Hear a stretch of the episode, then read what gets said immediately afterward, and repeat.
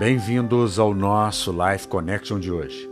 Anna Jameson nos diz: Toda a minha experiência no mundo me ensina que, em 99 casos, em 100, o lado seguro e justo de uma questão é o lado generoso e misericordioso.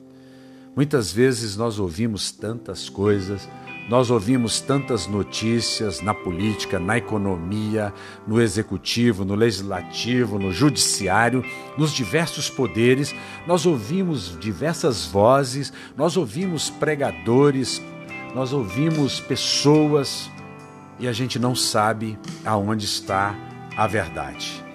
E ela aqui nos dá um conselho que você fique do lado daquele que fala com generosidade e com misericórdia. Este é um bom indicativo. Provérbios 11, 24 a 25 nos diz: A quem dá liberdade, ainda se lhe acrescenta mais e mais. Ao que retém mais do que é justo, ser-lhe-á em pura perda. A alma generosa prosperará, e quem dá a beber será descedentado. Que você pense nisso, que você seja alguém generoso, que você seja uma pessoa que prospere por causa da sua misericórdia e da sua generosidade.